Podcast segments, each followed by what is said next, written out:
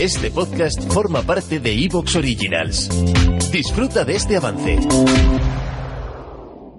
Buenos días, buenas tardes y buenas noches. Bienvenidos a una nueva emisión de las tres caras del miedo. Programa número 30, 31, ya, ya ni sé, ya perdí la cuenta. Pero programón, en fin, porque hoy vamos a dedicar el episodio a películas de Howard Philip Lovecraft. ¿De qué estoy hablando? Estoy hablando de películas inspiradas en relatos de este autor de Providence o que de alguna manera homenajean todo este universo que Lovecraft creó. ¿Por qué hago esta, salvedad o esta separación? Porque hay películas, como bien les digo, que directamente adaptan obras de este escritor y hay películas que no necesariamente adaptan obras de Lovecraft, pero sí, pero sí homenajean todo este universo que Lovecraft creó vamos a partir de la base de que Lovecraft es un escritor muy pero muy difícil de leer, ¿no? No es un escritor para cualquiera, es un escritor muy particular y justamente como es un escritor este, maravilloso, por otro lado, pero muy difícil de leer, también es muy difícil de, adaptar. Entonces vamos a encontrar eh, adaptaciones por lo más variadas, ¿no? Vamos a encontrar algunas bastante buenas, bastante fieles otras regulares y otras que directamente son cualquier cosa. Pero justamente eh, es por esto, es porque tiene, tiene una prosa bastante difícil y todo queda librado a la, imaginación del lector. Por ende, a la hora de, plasmarlo en la pantalla o de llevarlo al cine, realmente es un autor pero, pero muy pero muy difícil. Quédense firmes a este episodio entonces porque vamos a estar compartiendo más o menos una hora y media con películas eh, inspiradas o en el universo o en relatos directamente de Lovecraft.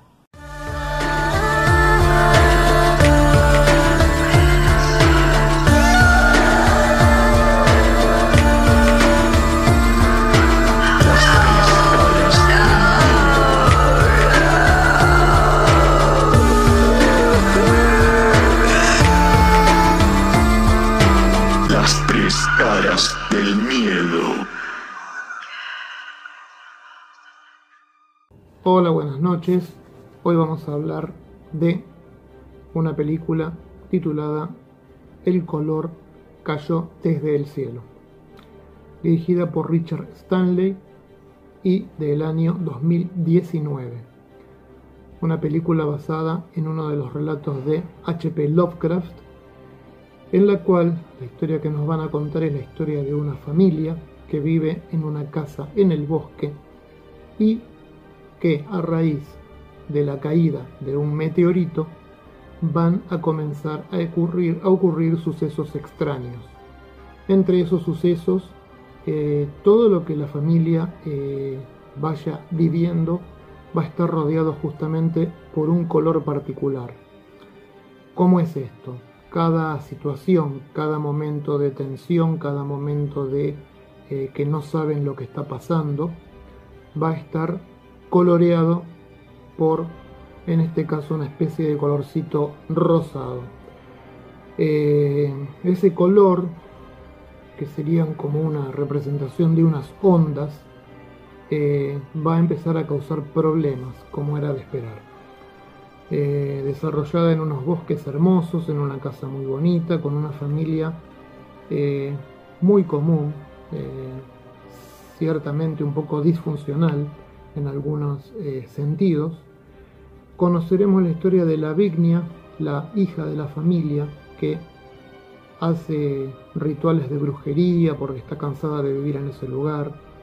Tendremos también a Teresa, su madre, dos hermanos, el pequeño de ellos se llama Jack y que va a ser en sí uno de los más afectados por todo esto. Y tenemos a Nathan, el mm, jefe de familia, en este caso representado por el actor Nicolas Cage, de quien aclaro eh, no soy fan, eh, aunque he visto algunas películas de él que, digamos, me han gustado, pero esta no es una de ellas. No me gusta el papel que hace, no me gusta cómo se desempeña. Hay momentos que realmente uno dice, no puede ser tan pelotudo este chabón.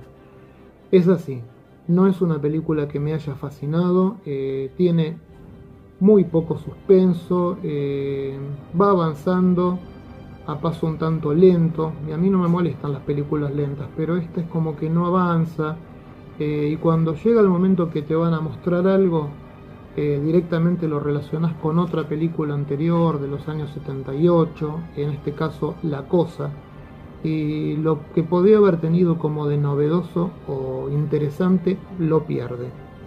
Muy lindos colores, filmación, el bosque, como dije, fantástico, todo, pero a mí no me terminó de convencer. ¿Qué le va a pasar a esta gente? Entre otras cosas van a tener problemas porque el agua va a estar turbia, no van a saber de qué está contaminada, va a haber una tormenta fuerte de rayos que van a caer directamente casi todos sobre el meteoro que acaba de caer en esa propiedad. Eh, van a tener pérdida de tiempo los personajes, al mejor estilo expedientes X, son de pronto las 5 y al rato son las 20 horas y no saben qué pasó. Se van a quedar paralizados frente a los elementos electromagnéticos, es decir, no elementos eléctricos, todo lo que sea con electricidad, televisores, radios, eh, celulares, en este caso porque es una versión modernizada, esta versión, eh, esta película tiene unas versiones anteriores que no tuve el gusto de ver, aunque me han dicho que son mucho mejores que esta. Y bueno, va a pasar todo eso, un montón de indicios, eh, va a haber un montón de temas, como dije, la contaminación del agua, que parece que es lo que los va transformando, va a haber transformaciones, va a haber cosas horribles como vimos en La Cosa de John Carpenter, lo único que en un ámbito que realmente no, no suma, no suma demasiado, demasiadas cosas, prácticamente nada. Eh, no se la puede comparar con Carpenter. Eh, es una obra maestra la de Carpenter al lado de esta película. Eh, van a tener esas pérdidas de tiempo, va a haber momentos en que van, vamos a ver como que hay un ovni porque nunca lo terminamos de ver, va a haber alienígenas tipo insecto, razas nuevas, y personajes que en sí nunca terminan de llamar demasiado la atención, ni siquiera el hippie del bosque que pudo haber sido algo interesante. Así que bueno, no está mal verla para tener en cuenta que es una adaptación de una obra de Lovecraft, pero creo que no, no es demasiado recomendable. Yo al menos no la recomendaría. Nos vemos. Look at this. All those years in the big city, we finally got out. We're living the dream. Maybe it is a dream.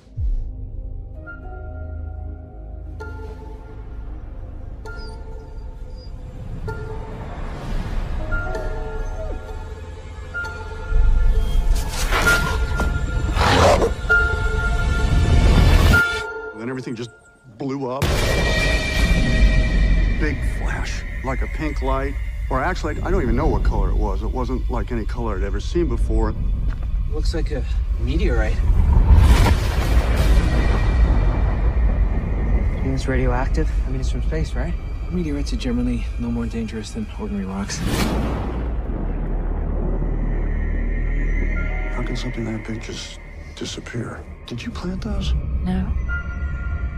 Ward, you come here for a sec. Oh, God. What are you doing? Shh. Who's talking to you? A man in the well.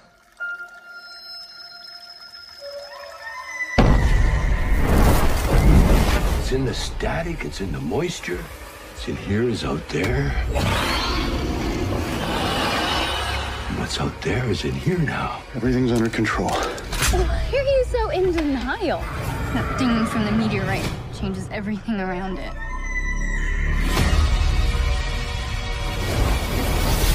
Just a color. But it burns. Do you believe me now? I don't know what I believe anymore.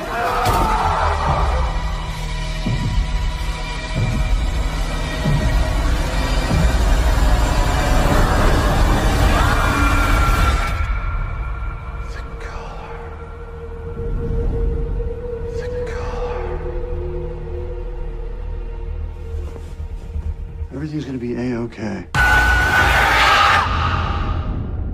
Hashtag numeral las tres caras del miedo.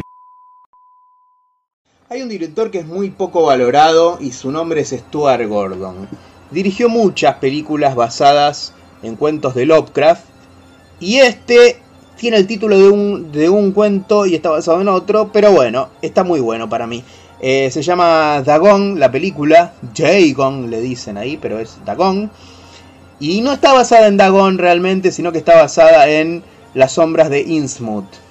Eh, igualmente se toma sus libertades, como siempre lo ha hecho Stuart Gordon, pero la verdad que lo hace bien porque acá logra una película bastante entretenida, momentos de clima muy bien hechos, y salvo por las actuaciones que están más o menos y un CGI bastante pedorro por momentos, la película se deja ver. Eh, ¿De qué se trata? Dos parejas están en un barco, vienen de Europa, son europeístas, diría el presimeme. Eh, pero bueno, eh, están yendo en un barco, vinieron en un barco y el tipo es muy trabajador, está ahí con la notebook, la esposa le dice, deja de trabajar, que estamos de vacaciones, deja de trabajar, no, no, no, no, no, agarra la notebook y se la tira al agua con todo el trabajo. Pobre la notebook. Eh, tremendo. Bueno, eh, ¿qué pasa? Hay una tormenta, todo, y bueno, terminan llegando a una isla donde hay un par de personas extrañas que los reciben. Eh, y voy a llegar hasta ahí, porque tiene mucho misterio y si no, no yo, ustedes saben, a mí no me gusta contar spoilers. Llegan a una isla donde pasan cosas extrañas y la gente se empieza a comportar extraño. Y a todo esto el protagonista, esto desde el principio se ve, tiene unos sueños extraños eh, donde se ve acechado por una mujer. Eh, ¿Quién será esta mujer? Bueno, eh, como dije, la película es entretenida, no es una obra maestra y hay que perdonarle algunas actuaciones y el CGI. Pero la verdad que se deja ver, la película es del 2001, la dirige Stuart Gordon, hizo grandes obras como Reanimator, como From Beyond, como Castle Freak, como Dolls. Entonces, eh, Dagon no está tan a la altura de esas películas. Sin embargo, eh, mantiene algo de ese clima Lovecraftiano. Es muy difícil hacer una adaptación de Lovecraft, la verdad. Como diría Octavio Paz, eh, hay que ver de dónde viene Lovecraft también, ¿no? Bueno, véanla, eh, muy buena, muy entretenida y nada más. No la voy a hacer muy larga. ¿Dónde se consigue? Me imagino que en internet estará.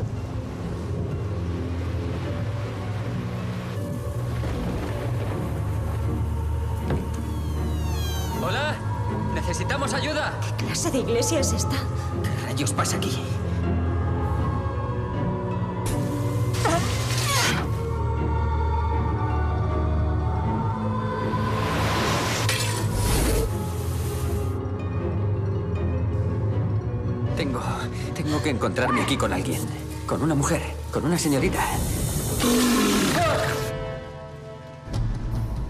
¿Qué le pasa a todo el mundo en este pueblo? La gente viene, pero nadie se va. ¿Por qué quieren matarnos? ¿Qué les hemos hecho? A ti también te arrancará la cara.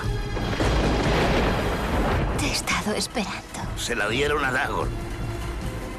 Si me pasa a mí, tienes que prometerme que me matarás. Tengo elección, ¿verdad?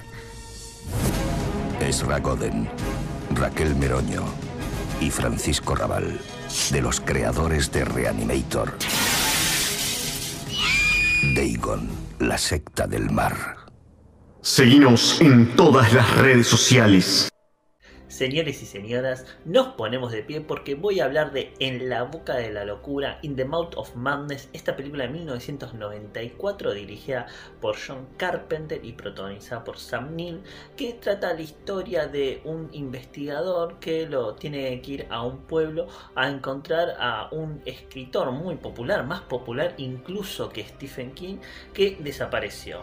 Y obviamente ahí se va a desarrollar un montón de de situaciones extrañas que son un homenaje al, mundo de Howard Philip Lovecraft. ¿Por qué digo que hay que levantarse de pie eh, para esta película? Porque si uno habla del cine, de las películas de Lovecraft, o inclusive la primera película con la que uno podría empezar eh, en, su cine, en su, cine, en, su, en sus mundos, eh, me parece que La Boca de la Locura es ideal y, es perfecta. Por empezar, es una película eh, dirigida por John Carpenter, que para esta altura creo que todos sabrán quién es. John Carpenter es, si no saben, es uno de los grandes, si no el más grande director de cine de terror, de cine fantástico en general de todos los tiempos, con películas como La Cosa, Halloween o La Niebla. Inclusive La Cosa tiene algunas referencias también al mundo de Lovecraft con estos bichos.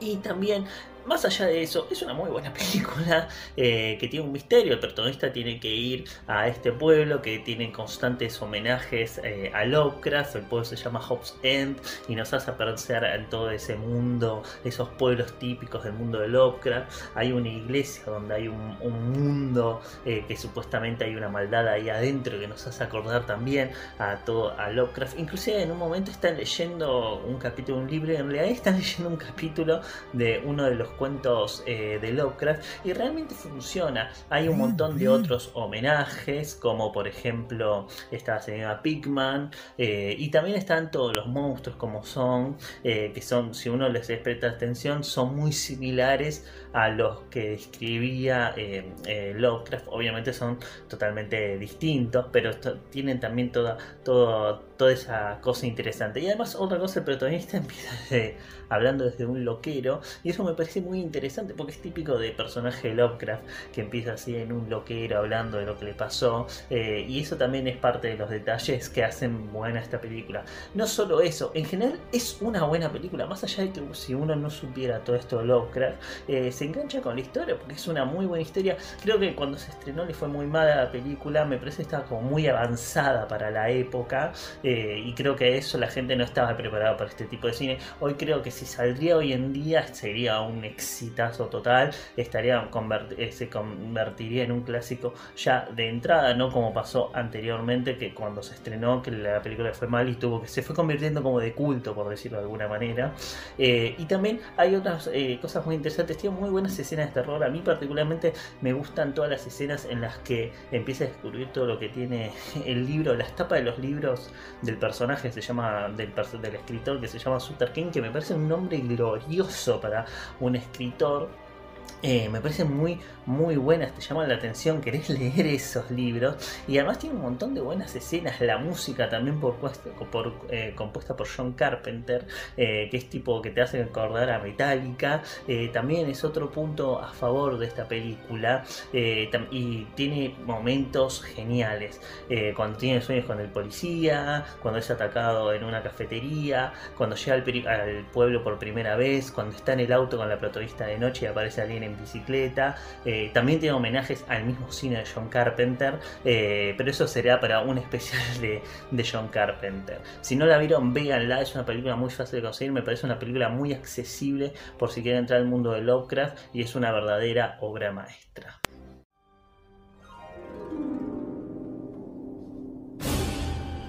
Horror writer Sutter Kane, a harmless pop phenomenon or a deadly mad prophet of the printed page.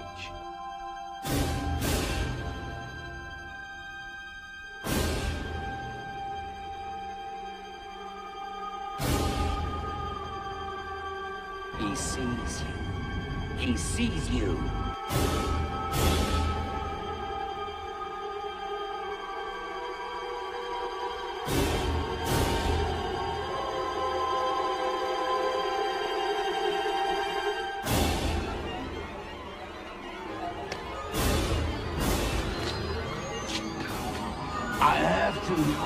For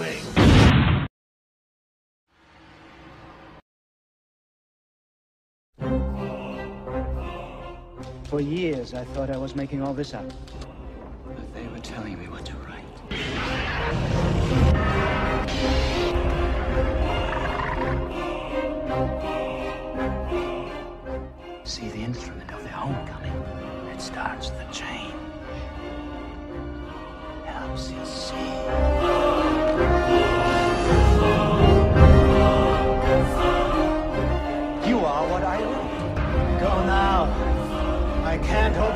Any longer.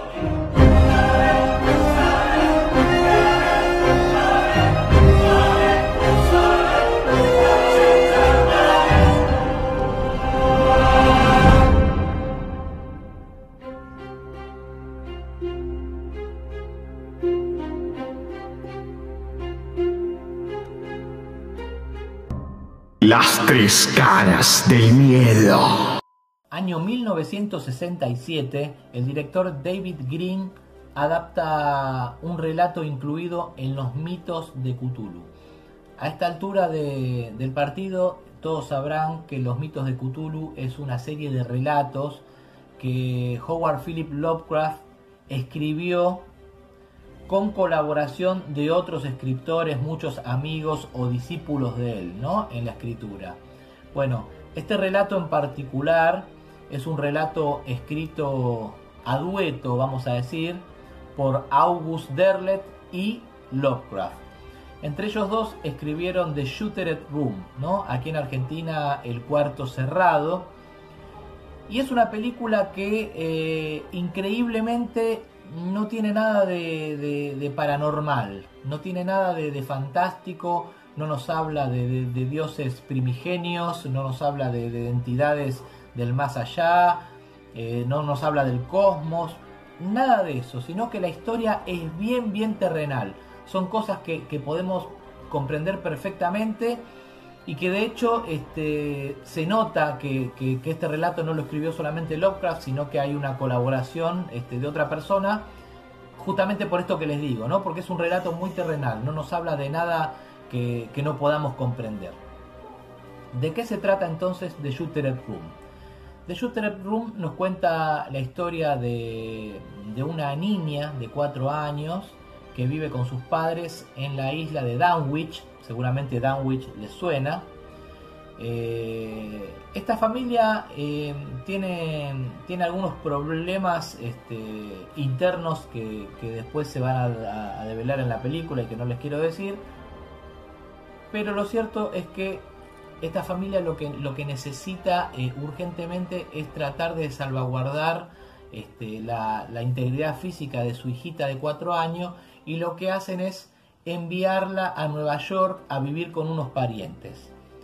Bueno, pasan los años, esta chiquita de 4 años cumple 21 años de edad y hereda una propiedad este, con un molino bastante importante en la isla de Dunwich, que es la isla donde ella nació. Así que ya con 21 años de edad y casada, esta chica con su marido regresan a Dunwich para tomar posesión de- de la propiedad, ¿no? de lo que había heredado, y se encuentran este, con gente bastante, bastante introvertida y bastante hostil. ¿no? no son muy bienvenidos que digamos, y mucho menos todavía cuando se enteran de que van a tomar posesión de aquella vieja propiedad que para la isla era una propiedad eh, maldita porque alrededor de esta propiedad eh, había todo un halo de misterio y había una, una leyenda este, bastante, bastante trágica y, y- y de terror sobre una supuesta maldición ¿no? que rodeaba esta propiedad. O sea que, por supuesto, los moradores de esta isla no estaban nada contentos con la llegada de esta gente y con que fueran justamente a, habitar esa propiedad. Bueno, eh, había una, una habitante de la isla, justamente la, un- un- una de las personas más ancianas ¿no? que habitaban la isla, que, que sabía la verdad de esta maldición que albergaba esta propiedad. eh, pero es la única persona que, digamos, que, sabía y que, guardaba un secreto que el resto de los isleños no, no, conocían. Y por algo lo, lo, guardó para sí tantos años. Bueno, se imaginan que este, con la llegada de, esta, de este matrimonio a, esta isla, este, y, y, más aún cuando fueron a tomar posesión de esa propiedad, eh, esta maldición, vamos a llamarla así, afloró o revivió de alguna manera y empezaron a pasar cosas raras en, esta isla. Pero cosas raras, les repito, que no tienen que ver con lo sobrenatural o con lo paranormal, sino cosas bien, bien mundanas, bien terrenales. Vamos a dejarla acá. La película está buena, la protagonista, eh, no recuerdo ahora el nombre, pero e, es, una belleza de mujer que vale la pena ver la película solamente para verla a ella. No, no me acuerdo el nombre ahora de, la actriz. Es una película muy pero muy entretenida, así que yo se las tengo que recomendar eh, muchísimo también. Entonces, The Shooter Room, El Cuarto Cerrado, de David Green, año 1967. Una película que yo creo que vi, si no me acuerdo, hace muchos años de niño si no fue en el ciclo de viaje a lo inesperado, le pego ahí en el palo. Tienen que ver esta película.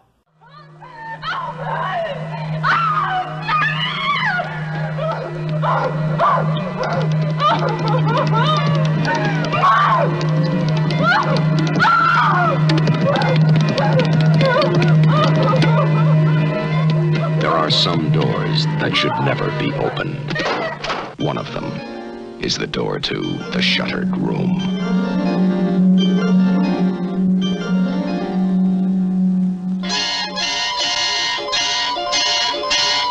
I wouldn't take her into that old house, mister.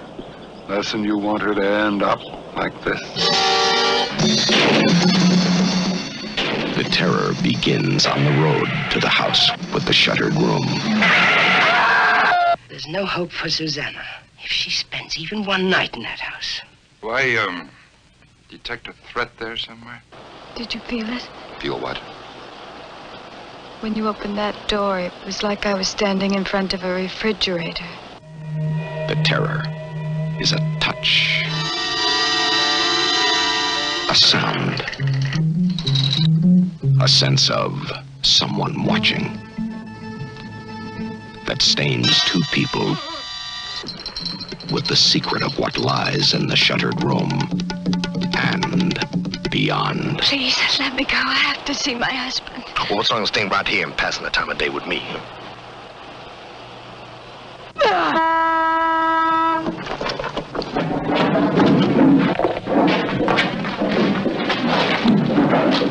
Hey, Chief.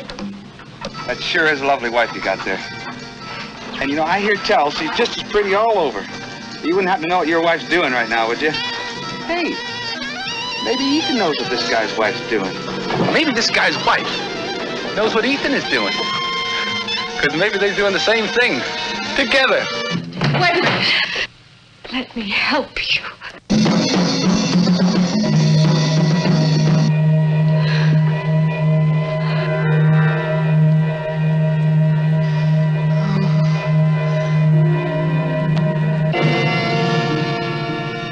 Sleep one night in the house with the shuttered room.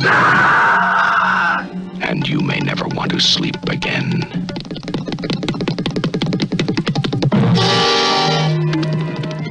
Seguinos en YouTube y la plataforma rusa OK. Como algunos de ustedes sabrán, yo soy un... No sé si decir fanático porque esa palabra ya a mi edad ya no me calza pero sí un gran admirador tanto de Lovecraft como del círculo de Lovecraft. Es decir, ese círculo de amigos, ¿verdad? Que publicaban en, la revista Weird Tales. Eh, y eran escritores, ¿verdad? Mercenarios de la literatura, escritores asalariados, entre comillas, que escribían historias por unos pocos dólares, ¿verdad? Para revistas que no se consideraban en su momento literatura real, sino que era una simple diversión para los niños de la época, ¿no? Relatos basados en ciencia ficción, horror, espada y hechicería. Y bueno, eh, básicamente se puede decir que soy un gran admirador tanto de la época eh, como del estilo literario y de Lovecraft, obviamente, pero también de Robert Bloch, de Clark Ashton Smith, eh, Robert E. Howard, ¿verdad? El escritor de, el que escribió Conan. Y, bueno, básicamente soy un, gran fan de todo, de toda esa generación, toda esa camada de, de escritores, ¿verdad? De, de, este estilo literario.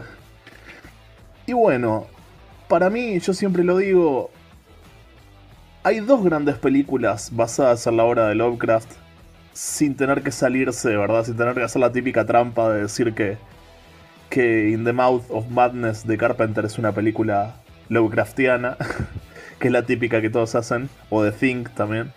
Pero bueno, hay dos para mí grandes películas que adaptan realmente bien la obra de Lovecraft, que la adaptan muy fielmente. Y de esas dos películas es de las que vengo a hablar hoy, ¿verdad? Eh, quizás muchos ya las han visto. Pero bueno, la primera de las películas de las cuales quiero hablar hoy es la película que se llama igual que el relato, ¿verdad? The Call of Cthulhu, la llamada de Cthulhu. Eh, película que adapta muy fielmente el relato, ¿verdad? Que posiblemente sea la piedra fundacional de ese género que llaman Cosmic Horror o horror cósmico. The Call of Tulu es básicamente el ABC, el manual, ¿verdad? Eh, de cómo se debe escribir horror cósmico, de cómo sentir esa amenaza del espacio exterior eh, próxima aquí en la Tierra. Y bueno, es una película del año 2005, ¿verdad? Eh, que es una película que, tomando en cuenta que el relato fue escrito en el año 1926, el juego, la triquiñuela que quisieron hacer estos productores fue ponerse verdad en el lugar y decir cómo sería una película de Lovecraft filmada, adaptada en el momento en el cual el relato sale. Es decir, si Lovecraft, en los años en los cuales él era escritor, no hubiese sido eh, el ídolo de 10 o 20 frikis, que es lo que era Lovecraft, y, y gozara de la popularidad actual, la cual se ha extendido, y hoy en día Lovecraft lo consideramos literatura seria, cosa que en su época no. ¿Cómo sería, verdad? Si al igual que sucedió con Bram Stoker, ¿no? Con Nosferatu, que bueno, ya sabemos la historia detrás de Nosferatu y de cómo se saltaron los derechos de autor. Si Lovecraft fuera en su época reconocido, ¿cómo quedaría una adaptación de Lovecraft hecha en la época en la cual Lovecraft, ¿verdad?, escribe su relato? Es decir, la llamada de Cthulhu, el relato se escribe, se publica en el año 1926, y esta película está filmada como si fuera una película de 1926, ¿verdad? Es decir, es una película expresionista, ¿verdad? Eh, expresionista y muda, blanco y negro, muy en la onda de películas como Nosferatu, ¿verdad? O El Golem, o Fausto. Eh, es una película que utiliza técnicas para parecer como salida de esa época, ¿verdad? Se ve como una película de esa época. Y bueno, adapta la historia de la historia conocida del relato, ¿no? Un tipo al lado de un psiquiatra que empieza a hablar, a contar historias de, su tío, ¿no? Que era un profesor de la Universidad de Miskatonic, el cual escondía, ¿verdad? Eh, eh, llega a encontrar una serie de objetos que tenía su tío, los cuales hay unos papeles y un pequeño ídolo de piedra, que básicamente lo que es es esto, ¿verdad? Es la representación de este, este pequeño objeto que yo tengo aquí. Y bueno, el tipo comienza a indagar, como en todas las historias de Lovecraft, va metiéndose poco a poco en el estudio de estos cultos a estos dioses antiguos, ¿verdad? Lo cual siempre conduce hacia la locura. Y ahí el comienzo del cuento, ¿no? Del comienzo del relato y el comienzo de la película. El tipo enfrente del, del loquero. Y bueno, como, como, como se supone en, to en todas las horas de este estilo, quien entra en contacto con los dioses antiguos eh, a buscar sus rituales y demás, eh, a buscar a, a, sus adoradores, a sus cultistas hoy en día, termina siempre volviéndose loco, ¿no? Y bueno, básicamente esa, esa es la historia que adapta, adapta esta película, la historia de un tipo que buscando los rastros, la, curiosidad lo va guiando a través de papeles de su tío y bueno, y termina encontrándose con, con todo, con todo, toda la monstruosidad, ¿verdad? De, del cosmos latente aquí en la Tierra. Y bueno, a mí esta película me parece la mejor película de Lovecraft jamás hecha, ¿verdad? Y lo digo como un fan. Eh, es una película que me gusta demasiado, me gusta demasiado como está hecha, me encanta, a mí me gusta mucho el expresionismo alemán. Y esta película, si bien es una película de 2005, toma, toma esa esencia la captura muy bien, ¿verdad? Esa esencia de película muda, eh, de, de, mucha expresividad en los rostros de los actores, ¿verdad? Las caras pálidas con, con mucho estética tipo el gabinete del doctor Caligari, ¿verdad? Ese estilo de películas. Y bueno, qué, qué, mejor que ver una historia de Lovecraft adaptada de esta forma, ¿no? Con... Y esta película lo que tiene que a mí me gusta mucho, y espero que esto no sea spoiler, es eh, que a Cthulhu en el momento en que aparece lo hacen con un efecto de stop motion, de animación suspendida, muy similar al que vemos en películas, por ejemplo, de la época como King Kong. Ese momento en el que aparece Cthulhu para mí vale la película, ¿verdad? Es hermoso, es precioso. Es una película de la hostia, eh, se puede conseguir fácil. En realidad, no sé si considerarlo película, quizás la forma más correcta de decirlo es mediometraje, ¿no? Porque dura 50 minutos.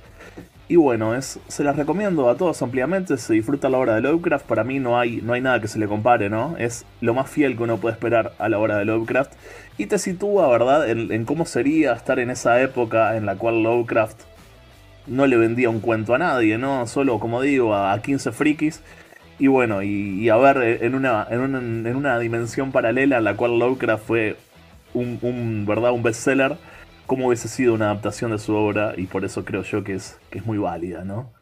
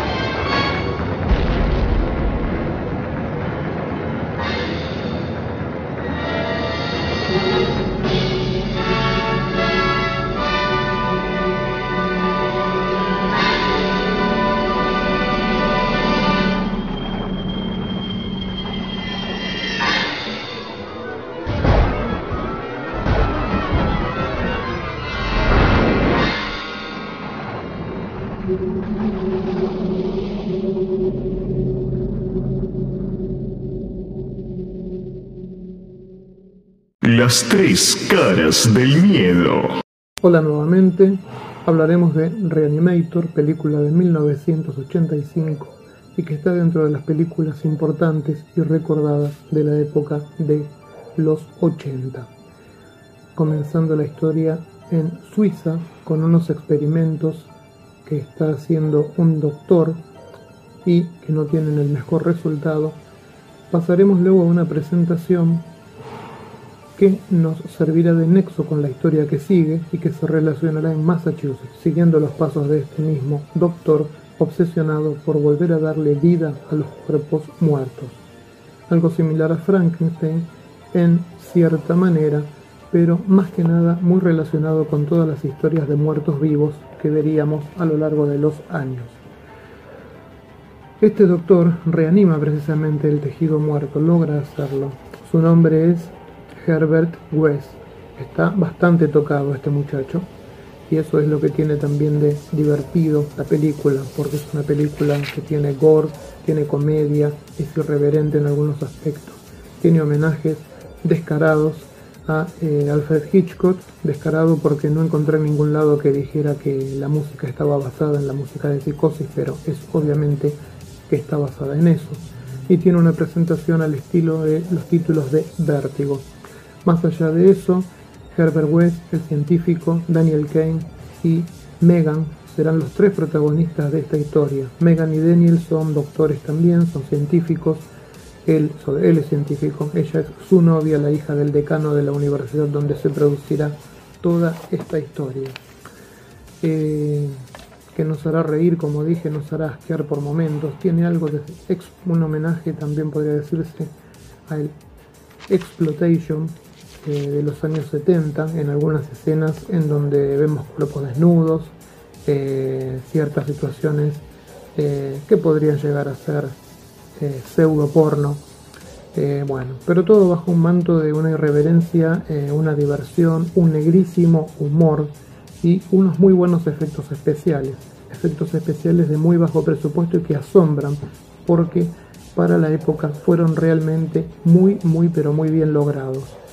Este, el día de hoy se puede ver al día de hoy esta película tranquilamente porque los efectos son eh, muy buenos, excepto tal vez la primera escena con las apariciones del gato en la espalda del protagonista que ya todos sabemos cómo se hacen estos trucos y pierden efecto hoy en día. Por lo demás, excelente, muy sangrienta, eh, divertida y asquerosa, eh, bueno. Y como dato principal es una de las obras únicas que está basada bien estrictamente en lo que es el cuento de H.P. Lovecraft. Hay muchas adaptaciones a cine, todos lo sabemos sobre este autor, pero la mayoría toman una parte y la adaptan y la cambian, la renuevan y no es lo mismo. Esta es muy respetuosa. Los últimos 13 minutos son dignos de verlos. Eh, se convierte todo en un show descontrolado en donde las risas, el disgusto, lo sanguinario, eh, golpes de efecto eh, van a abundar hasta llegar a un final que nuevamente nos sorprenderá con los acordes de los violines de psicosis y que quedará por, obviamente con un final abierto para hacer una continuación. Tuvo tanto pero tanto éxito que le hicieron dos secuelas. El director es Stuart Gordon y el actor que hace de el protagonista, el científico loco, en la cual nombra en este momento, el Dr. West, es interpretado por Jeffrey Combs, un actor de este tipo de historias que seguramente es su papel más logrado, el que hemos visto aquí. Eh, recomendable, divertida, entretenida, eh, con ritmo, algo de suspenso, eh, muchas reverencias y bueno, se deja ver y hoy en día se consiguen copias actualizadas muy buenas hasta en 4K. Es una película que muchos consideran de culto. Se les recomiendo que la disfruten y bueno, si les gusta ya saben, hay dos continuaciones. Herbert West is at the top of his class in medical school. How can you teach such drivel? These people are here to learn and you're closing their minds before they even have a chance. What are He's brilliant, but a little weird. I've broken the 6 to 12 minute barrier. I've conquered brain death. His experiments have always been unorthodox.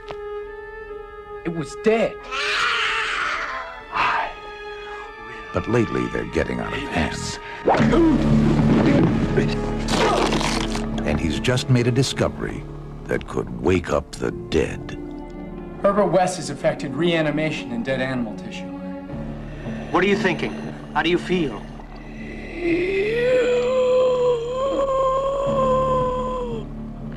You? 15 cc's of reagent being administered. Once you wake up the dead, you've got a real mess on your hands.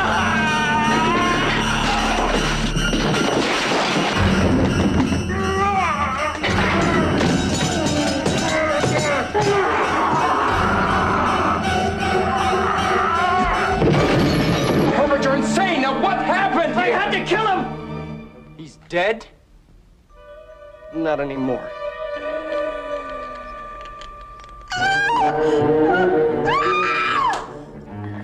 Herbert West brought a lot of dead people back to life, and not one of them showed any appreciation.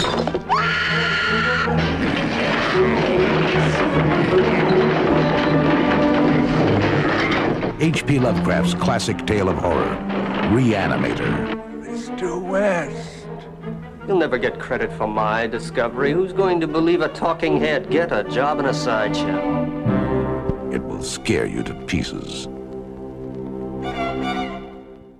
Seguinos en YouTube y la plataforma rusa OK. Dan O'Bannon codirigió Darkstar con John Carpenter.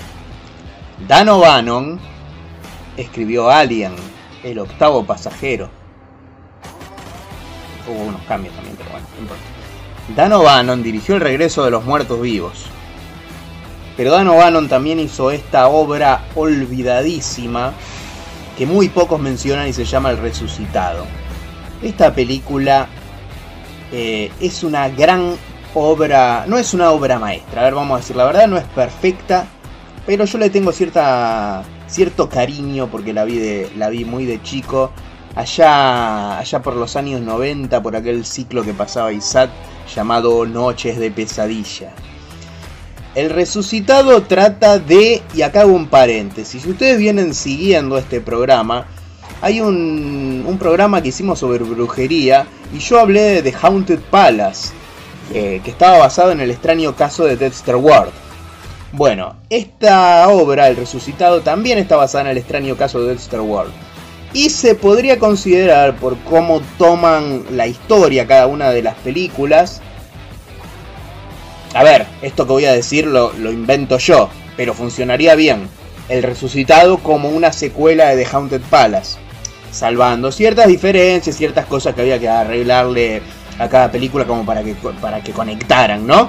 Pero uno puede ver una detrás de la otra y una pasa en unos siglos que hablan sobre Joseph Corwin, el brujo, y acá también pasa lo mismo. Acá actúa Chris Sarandon, el vampiro, en, en Friday Night, y la película trata básicamente de un, de un hombre que empieza a comportarse extraño en una casa y la esposa eh, contrata a un detective para que lo investigue. Este tipo se va, se va de la casa, se muda con el doctor Ash para hacer ciertos experimentos que no le deja ver a la esposa.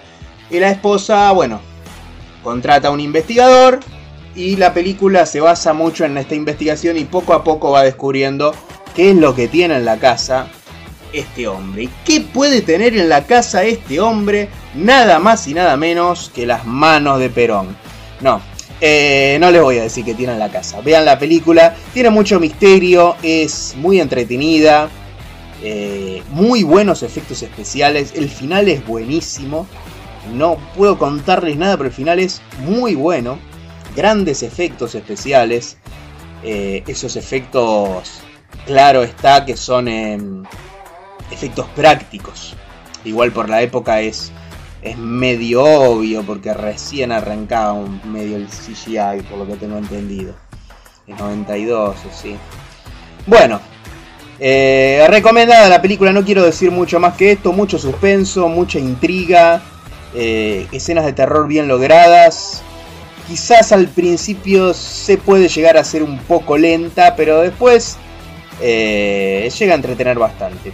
Es de este estilo de películas eh, que se hizo muy, muy candente en los, en los 90, que es de investigadores investigando lo paranormal.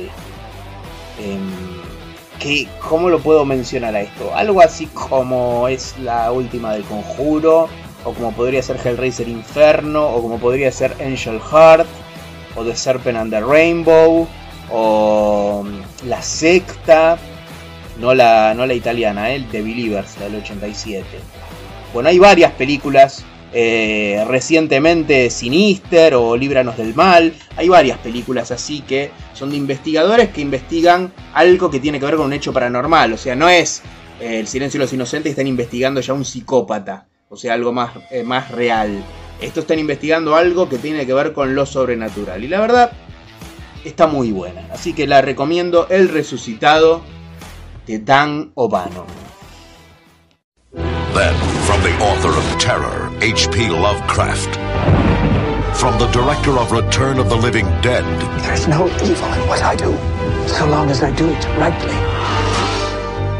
The Resurrected. I have struck depths that your little brain cannot fathom. He lived centuries ago. It is to be expected. The dead take much blood. But for him, death was only the beginning. The cops found eight, count them, eight boxes of human remains. Turns out they've had a rash of tomb snatchings over in Europe. Now, this wizard from the past Don't you understand what's going on down here, Lonnie? He beat death. has teamed with a man from the present He's talking about bringing people back from the dead. to create an evil that will last forever. As the hunger grows, my control will surely weaken. The best we can hope for is to somehow diminish Charles's homicidal and cannibalistic impulses. The curse of the formerly dead is the hunger. And it will not be denied. Chris Sarandon of Fright Night and Child's Play. I've drawn down demons from the stars. There'll be no salvation for thee. John Terry of In Country and Full Metal Jacket. Jane Sibbett of television's The Famous Teddy Z. The destinies of all things, living and dead. The Resurrected.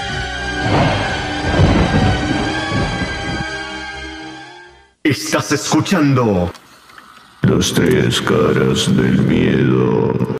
Bueno, vamos ahora con una película del año 2005 titulada Dreams in the Witch House, Sueños en Casa de la Bruja. Esta película adapta el relato de Lovecraft del mismo nombre y es una película que viene incluida dentro de la serie Masters of Horror. Esta serie fabulosa producida por el capo de Mick Garris, que abriendo un paréntesis, este tipo Mick Garris es un cineasta de la hostia que a mí, a mí me encanta, un tipo que adaptó muchísimas veces a Stephen King y aparte en lo personal un tipo con, una buena onda, con una buena vibra. Tuve la suerte de conocerlo eh, hace unos años cuando vino para, para el Festival Buenos Aires Rojo Sangre. Vino este, a hablar de sus trabajos y bueno, y pudimos ver una proyección de la película Sonámbulos, ¿no? basada, basada en nada, ¿no? escrita por Stephen King especialmente para cine. Y bueno, tuve, me pude dar el lujo de poder ver esa película con Mick Garry, su propio director, sentado al lado mío. Un tipo recontra, recopado, es, tal así, tan así, que lo tengo al día de hoy agregado al Twitter. eh, uno lo arroba y el tipo enseguida te contesta, hay interacción, te contesta los posteos. La verdad que un, un tipo con una humildad maravillosa. Este, y dicho sea de paso, este, este tipo Mick Garris tiene un podcast llamado Post Mortem, que la verdad que eh, lamento, lamento no manejar este, bien el inglés, porque la verdad que es un podcast más que interesante, que entrevista a, directores de, la hostia, y aparte hecho por un tipo que realmente sabe de cine. Pero bueno, desgraciadamente no manejo el idioma y, no entiendo un joraca, pero, pero bueno, vamos a cerrar el paréntesis. Le hablaba entonces de Mick Garris, que es el productor justamente de la serie Masters of Horror. Una serie que, que no es tan serie. A ver, ¿por qué? Porque los capítulos de esta serie, que son unitarios y son autoconclusivos, este, tienen este, una duración de, más de una hora en muchos casos y fueron editados como películas individuales. Por eso muchos no saben que pertenece realmente a una serie de dos temporadas. Yo acá tengo este Masters of Horror, a ver si lo me refleja mucho la luz, pero calculo que algo se ve. Este, esto es una edición argentina de que recopila seis capítulos en realidad, es una selección de seis capítulos, no de seis discos. Eh, por supuesto son muchas más películas, este, las de Masters of Horror, que yo las tengo en digital, tengo las dos temporadas completas, pero bueno, en físico pude conseguir este pude conseguir esta, esta edición que, que recopila los seis mejores capítulos de la serie. Bueno, aquí este, viene incluido entonces, como les decía, Dreams in the Witch House, Sueños en Casa de la Bruja, que, es una película que, adapta justamente el relato de Lovecraft del mismo nombre y que nos cuenta la historia de un estudiante universitario, un estudiante de, Miskatonic, de qué, de qué universidad si no podría ser, ¿no? Si estamos hablando de Lovecraft. Este estudiante está buscando alguna, alguna habitación en alquiler cercana a la, universidad para poder estudiar y consigue a muy buen precio una habitación en una casa que tiene más de 300 años. Y bueno, ustedes se imaginarán que una casa tan vieja y con tanta historia, seguramente entre sus paredes este, es muy probable que albergue cosas extrañas. Y realmente esta casa no es la excepción, porque justamente esta casa lo que alberga entre sus paredes es ni más ni menos que a una bruja maléfica. Este, este estudiante lo que hace es este, investigar, ¿no? hacer una investigación sobre este, posibles, mundos, posibles mundos paralelos al nuestro, al que se podría acceder ¿no? mediante algunos vértices que puede haber en, en paredes o en construcciones, vamos a decir, y este tipo tenía una teoría, o estaba estudiando, mejor dicho, una teoría de que eh, uno al descubrir este tipo de, vértices podría estar pasando de una dimensión a otra.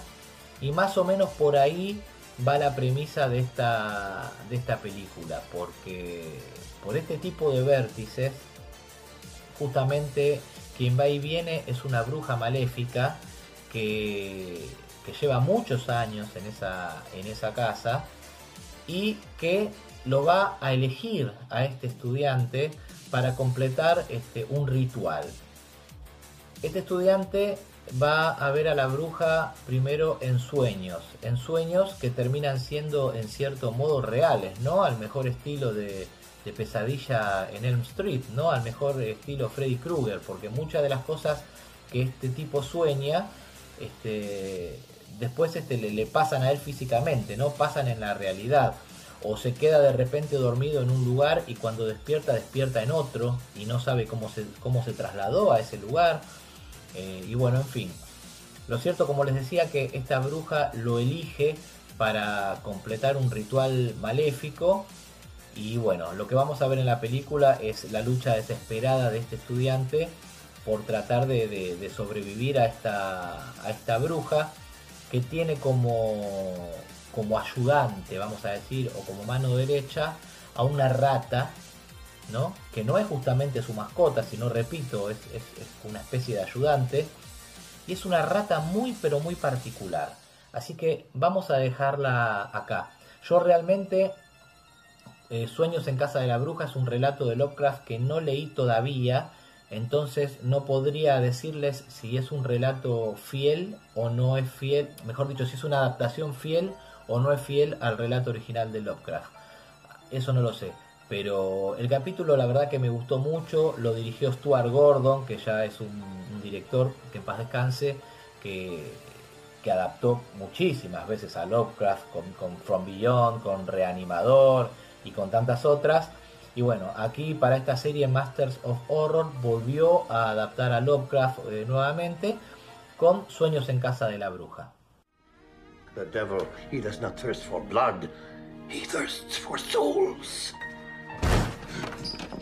I'm a grad student. Student? Then I'm gonna need the extra month's rent in advance. You alright? It won't stop! It won't go away! Oh, God. It won't... This house is infested with rats. I can hear them in the walls. Hey, you put them up to this, Mazurwitz? Huh? Is this more of your nonsense? You saw it, the rat. With a face. Walter. A human face. That was a dream. No dream. You put the idea in my mind. I went to sleep and I dreamt about it. She is coming for you. Who are you talking about? The witch. Take this. No thanks. It was just a dream. No dream.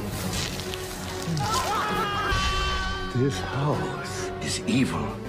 Sigh. Your soul is in peril. The rare book room is always locked. How did you get in? She needs a human soul, a man to make the sacrifice, to complete the ritual. They're real. The witch and the rat. You've seen the rat. Oh, Walter, you're scaring me. They want me to do it. Don't let me. I'll, I'll, I'll call cops. God have mercy on your soul.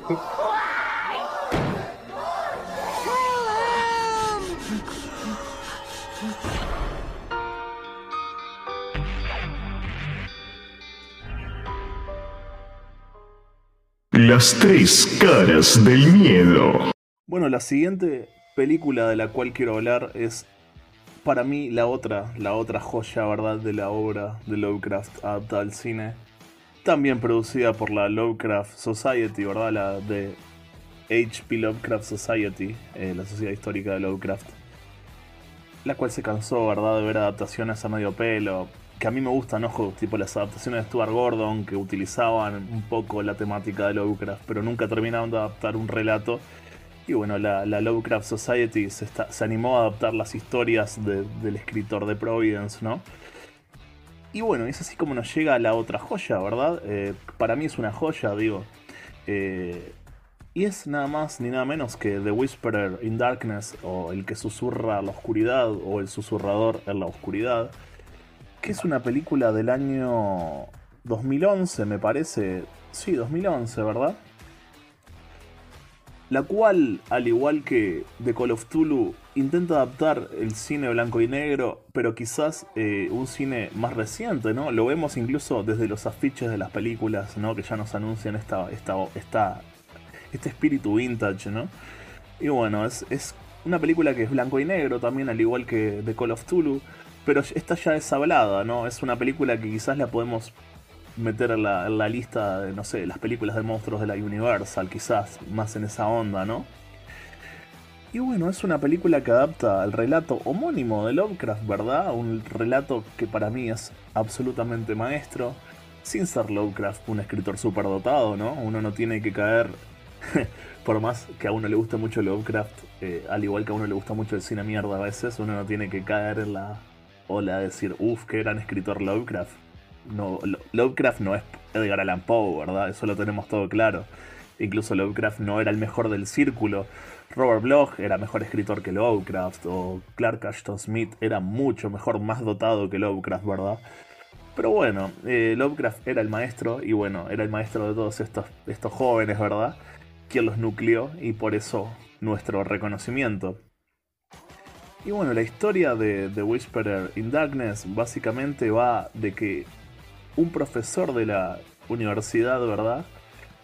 Como me gusta mucho como mete siempre profesores, ¿no? Me siento ahí tocado por la profesión. un profesor de estos bien escépticos, bien positivistas, como marca esa época, ese momento del, siglo XX, ¿no? Es desafiado por otro, ¿verdad? En un debate a comprobar que en las montañas de Vermont existen una serie de seres sobrenaturales, ¿verdad? Y el tipo queda picado por eso y se manda hasta las montañas de Vermont a ver qué onda. Y bueno, lo que encontrará ahí lo, lo sorprenderá, ¿verdad? Lo llevará, como en todas las historias de Lovecraft, lo llevará hacia donde no quería ir. La curiosidad mató al gato y casualmente Lovecraft era un gran fan de los gatos, ¿no?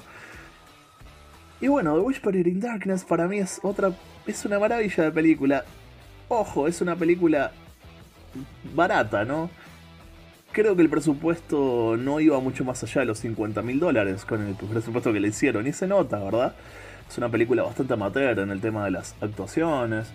Es una película que eh, se nota, se la nota amateur. No al punto del ultragor alemán.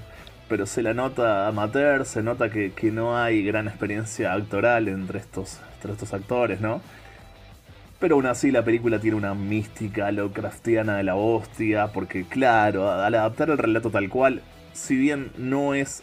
La magia de la adaptación no es adaptar nunca textual, porque el texto y el, cine son dos lenguajes distintos, que no, es lo mismo narrar una historia a través de la palabra que a través de la imagen y el sonido. Pero bueno, es, creo que sigue el hilo muy bien, es muy fiel al relato. Las primeras, es como que al principio comenzó fiel y al, final no, al final ya cambia totalmente, se aleja un poco el relato, pero lo mejora tremendamente, el relato explota, ¿verdad?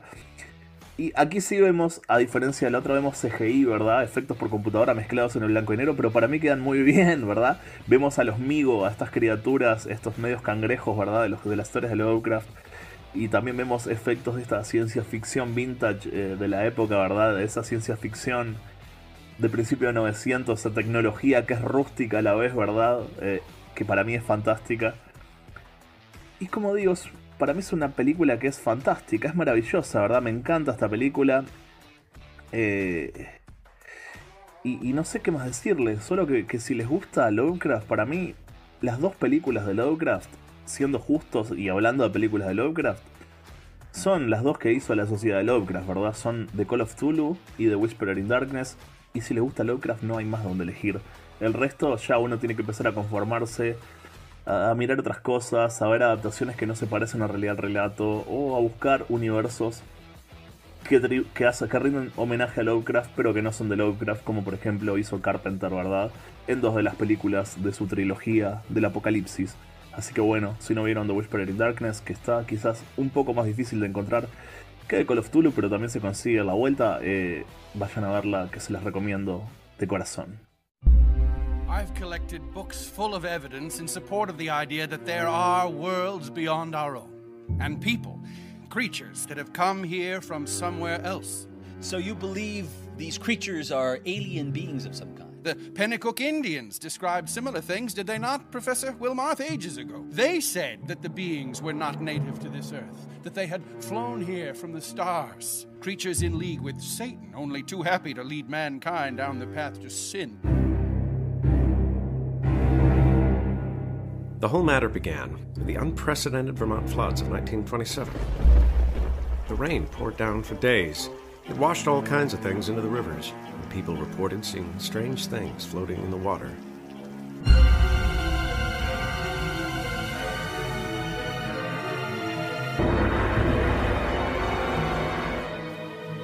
For centuries, there have been reports of monstrous beings in the hills of Vermont. You can't really see the footprints on this one, but the creatures dance around those stones. We see the footprints. They're real and they're all around our farm. I- have seen them flying at night and I've heard them talking. Wild country, eh, Mr. Wilmot? I think you'll find time runs differently here. There are, are people, a sort of cult that work in collusion with the creatures. We don't get many visitors around here. What's your business? Mr. Wilmarth, pardon my not rising, but I've been taken ill. My father needs your help. Do you realize the stupendous nature of what lies before us? This is madness. No, it's true. I am the opener of the gate, and you will not dictate to me! You can't believe them. It's just what they want us to think. Don't you see? There's nothing we can do. There are things that cannot be stopped. Can you hear me? It's me. It's Albert. You've got to remember.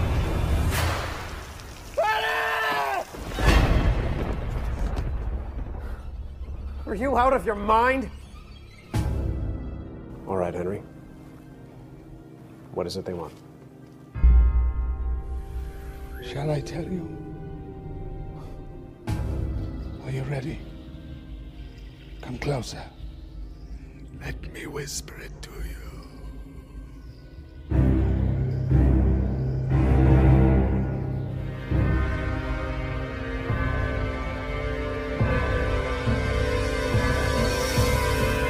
They're not unwilling to share their great secrets with mankind. Secrets of the universe itself. They're coming. We're doomed. We're all doomed. Hashtag numeral las tres caras del miedo. Bueno, nos vamos ahora al año 1986. Nuevamente la dupla de Stuart Gordon y Brian Shusna vuelven a adaptar al autor de Providence, vuelven a adaptar a Lovecraft. En esta ocasión con la película Resonator, Resonador, también conocida eh, con el título de From Beyond, del más allá. Esta película, eh, como bien les digo, es una película del año 1986. Es una adaptación que se toma su- sus libertades. Es una película que yo no sé si se banca demasiado el paso del tiempo, pero una película que los amantes de- del cine ochentero y los amantes del videoclub seguramente van a, van a recordar con mucho cariño, como es mi caso, porque es una de las clásicas películas que veíamos en las bateas del videoclub y que teníamos que alquilar sí o sí los fines de semana. ¿De qué se trata entonces eh, Resonator? Esta película eh, prácticamente repite buena parte del elenco de lo que fue la película Reanimator, también de los mismos realizadores, ¿no? Aquí tenemos a Barbara Crampton nuevamente, que dicho sea de paso está para comer la cruda. Tenemos también a Jeffrey Combs, el famoso Dr. West de Reanimador, que, también este, trabaja en esta película y con un protagónico, por supuesto. ¿Y de qué se trata la película? La película eh, arranca contándonos la historia de un científico que crea un aparato, un resonador, pero no el resonador que todos conocemos cuando no tenemos que hacer algún estudio médico. Este es otro tipo de resonador. Es un, es un aparato con el que este tipo eh, quería investigar si había de repente vidas paralelas en, en- otros mundos paralelos al nuestro o en otras dimensiones, por tratar de explicarlo de alguna manera. Y por supuesto, al principio todas las pruebas que hacían con este aparato eran fallidas, hasta que cierta noche el personaje de Jeffrey Combs, que es este, que es ni más ni menos que la mano derecha, el ayudante de este científico, logra hacer funcionar este aparato, ¿no? Logra traer eh, un- una criatura del más allá, como una especie de, anguila extraña. Bueno, por supuesto, este, cuando, cuando este ayudante ve que el resonador funciona, va corriendo desesperado a, a contarle a su, a su maestro. Y bueno, eh, efectivamente, el resonador funcionaba, podía traer cosas del más allá, y se imaginarán cuáles son la- las consecuencias. Cuando el hombre juega a ser Dios, las cosas nunca salen bien, nunca salen bien. Y bueno, no fue la excepción, este, porque del más allá eh, traen alguna especie, una especie de, de criaturas ¿no? hostiles y hambrientas que no solamente atacaban a los humanos, sino que tenían la capacidad de poder fusionarse, ¿no? Con, el cuerpo humano, con la carne, fusionarse y transformar al humano en una especie de, de- de- de- de- de humanoide o de criatura maléfica y, asquerosa. Bueno, eh, se imaginarán todo lo que pasa en esta película. El personaje de Barbara Crampton eh, es una psiquiatra. Bueno, por supuesto, cuando las cosas se desmadran, eh, un- el científico este termina, el que creó el aparato termina degollado, termina sin cabeza. eh, su ayudante, que es Jeffrey Combs, el Dr. West, para que lo ubiquen, este, termina encerrado en un loquero porque lo, creen loco. Y el personaje, les decía, de Barbara Crampton es ni más ni menos que una psiquiatra que es designada para seguir el caso de, de este hombre, ¿no? De este científico de, de Jeffrey Combs. Esta psiquiatra eh, al principio piensa que este hombre está completamente loco, pero después empieza a creer en su relato y para tratar de ayudarlo con- convence a las autoridades judiciales de que, de que lo dejen en libertad para tratar ella de, este, vamos a decir curarlo, por llamarlo de alguna manera. Lo que hacen es volver a la casa donde estaba este resonador, este, esta, esta psiquiatra se obsesiona, ¿no? En cierta manera, este, con esta investigación, con este aparato, y, lo vuelve a encender, cosa que no tendrían que haber hecho nunca, y ahí realmente se termina de desmadrar todo.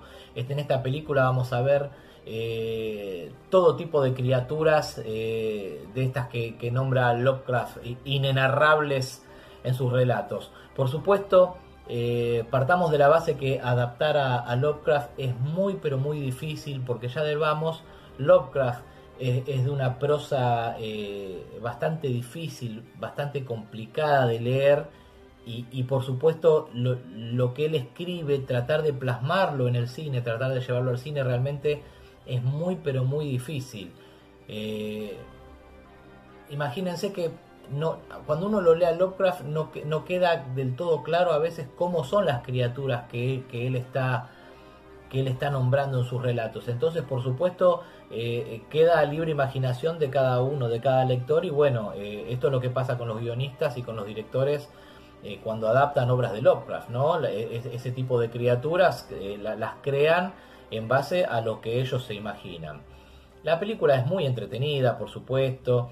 Es una, una, película más de estas de cine fantástico y ciencia ficción y terror de los años 80 no es una película eh, para alquilar balcones, pero es una película que realmente se las va a hacer pasar muy bien. Y les repito, si son eh, más o menos de la generación mía de, gente que iba a mediados de los 80 a alquilar películas al videoclub, yo estoy seguro que esta película les hizo pasar un buen momento. Así que, y si no la vieron, bueno, es una buena oportunidad para que lo hagan entonces.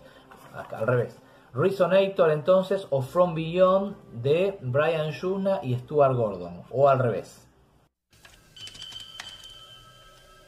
Every journey begins in the mind. A flight of imagination. A vision of what might lie across the universe. Or within the deepest regions of the subconscious. Dr. Edward Pretorius is about to embark on such a journey. It's out of control. You've got to turn it off. Something's coming.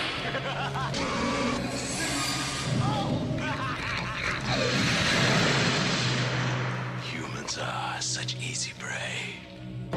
From the makers of Reanimator, from beyond.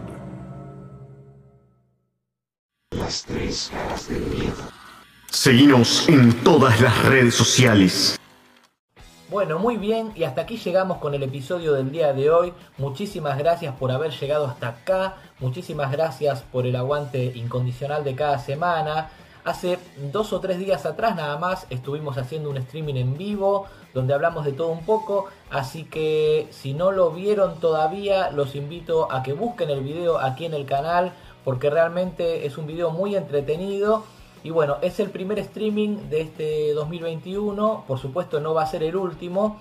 Como bien este, les dije anteriormente, con el tema de los streaming no les puedo prometer una regularidad porque por cuestiones laborales y de tiempos de cada uno de nosotros, a veces nos cuesta bastante poder consensuar entre todos para poder hacer este tipo de streaming. Pero sí les prometo que no va a ser el último, recién fue el primero de varios que vamos a estar haciendo este, con la regularidad que podamos. Pero bueno, ustedes estén siempre firmes a este canal, suscríbanse a las notificaciones, activen la campanita, súmense a las redes sociales porque ahí comunicamos todo. Cuando vamos a hacer algún streaming en vivo, en qué, qué día, qué fecha, a qué hora y lo mismo, este, vamos este, comunicando las temáticas de los programas, de los videos que vamos a ir subiendo. Así que para enterarse de todo, por favor, ya saben, suscríbanse al canal, activen notificaciones, súmense a Facebook, súmense a Twitter,